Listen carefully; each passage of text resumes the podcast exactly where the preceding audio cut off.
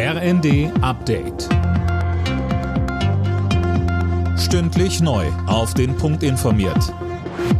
Ich bin Silas Quiring. Guten Abend.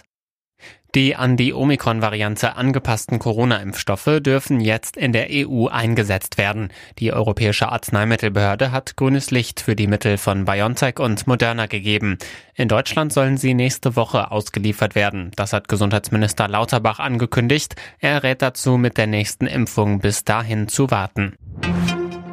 Wegen des angekündigten Pilotenstreiks streicht die Lufthansa morgen fast alle Flüge von und nach Frankfurt am Main sowie München. Betroffen sind 800 Verbindungen. Philipp Rösler mit den Infos. Vereinzelt fallen auch heute schon Flüge aus. Laut Lufthansa werden insgesamt rund 130.000 Passagiere von den Streiks betroffen sein.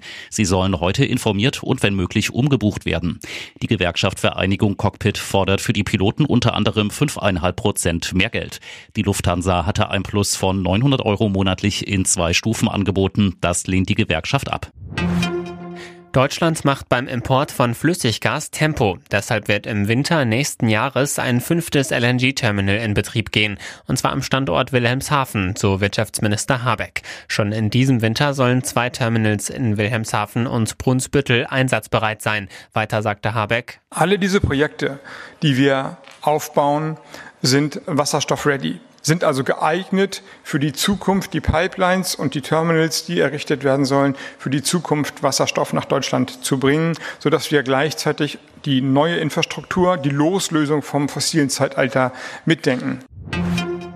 Der verstorbene ehemalige Sowjetstaatschef Michail Gorbatschow wird übermorgen beerdigt. Russlands Präsident Putin wird aber nicht dabei sein. Sein Terminplan lasse das nicht zu, so ein Kreml-Sprecher. Putin habe an Gorbatschows Sarg im Krankenhaus Blumen niedergelegt.